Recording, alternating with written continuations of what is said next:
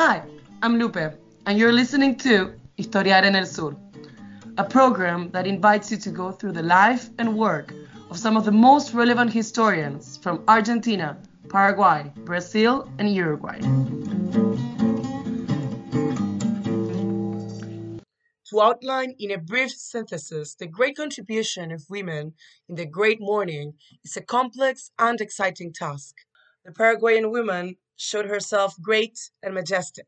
The homeland contemplated with admiration her patriotism and self sacrifice without limits, in an unequal struggle without parallel in modern history, which gave Paraguay perennial fame and awakened general ponderation inside and outside the country.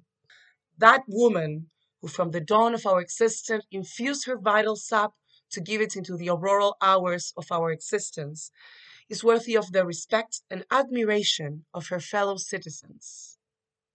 These phrases belong to the work La Mujer en la Epopeya Nacional, that came out in the years 1970 and 1971 by the Paraguayan historian Maria Idalia Flores de Zarza, protagonist on today's program.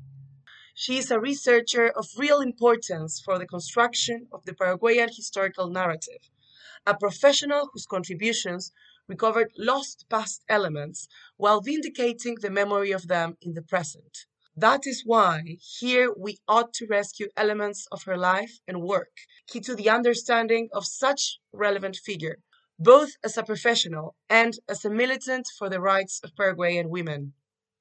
Maria Idalia Flores de Zarza was born in the city of Coronel Bogado in the department of Itapúa, Paraguay, on January 11, 1926. Her parents were Isadora Goncalves and Juan Ángel Flores. Little is known about her childhood. However, we know that she completed her high school studies in sciences and letters at the Colegio Nacional de Concepción. Her professional and academic formation was ample and abundant, with a proactivity that characterized her prolific career. Idalia studied to be a teacher at the Escuela Normal de Profesores número uno de Asunción, and to be an accountant at the Escuela Nacional de Comercio number 1. She graduated in history at the Faculty of Philosophy of the National University of Asunción. She also studied public relations at the same institution, graduating in 1967. Such abundant education and professional preparation were complemented by her polyglot character. Idalia spoke Spanish, Portuguese, and French. Her professional activity was equally diverse and constant. Idalia was a professor of history at the Catholic University and at the National University of Asunción, obtaining her PhD in the mid 1980s. She was also founder and president of the Women's Institute of Historical Research and founder of the Soroptimist Club of Paraguay, a group that gathers women and promotes training in various areas of activity which continues its work today. She also participated as a permanent delegate of Paraguay in the Inter American Conference on Education, in the editions of Buenos Aires in 1967 and Colombia in 1969.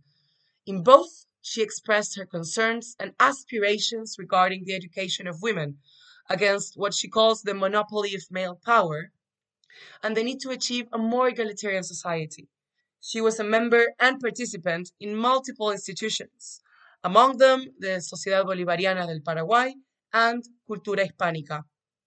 An essential contribution to highlight is her rescue of the past while creating an exercise of social memory for the present. In 1974, Flores de Zarza proposed to the Paraguayan Academy of History that February 24th be commemorated as the Paraguayan Women's Day. Such date was chosen in memory of February 24, 1867, during the war against the Triple Alliance, when a group of Paraguayan women from different sectors of society and from all over the country decided to donate their jewelry to finance and support the soldiers in combat. Such act of selflessness and patriotic fidelity was called by a group of women in what is known as the First Assembly of American Women. The bill was taken to the Chamber of Deputies under Idalia's initiative and with the support of the then Congresswoman Carmen Casco de Lara Castro. It was approved on December 6, of the same year, thus beginning an act of memory and historical vindication that is as valid today as it is imperishable for the future.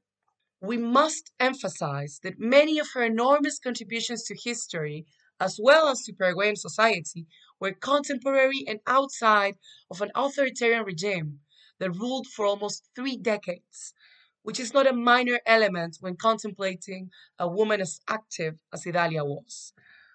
Idalia's trajectory is not only that of an academic, it is a trajectory as plural and active as she was that of a teacher, a historian, a militant, a feminist. A Paraguayan woman who vindicated her ancestors and watched over her contemporaries. Idalia Flores de Zarza passed away on June 24, 2009, at the age of 83.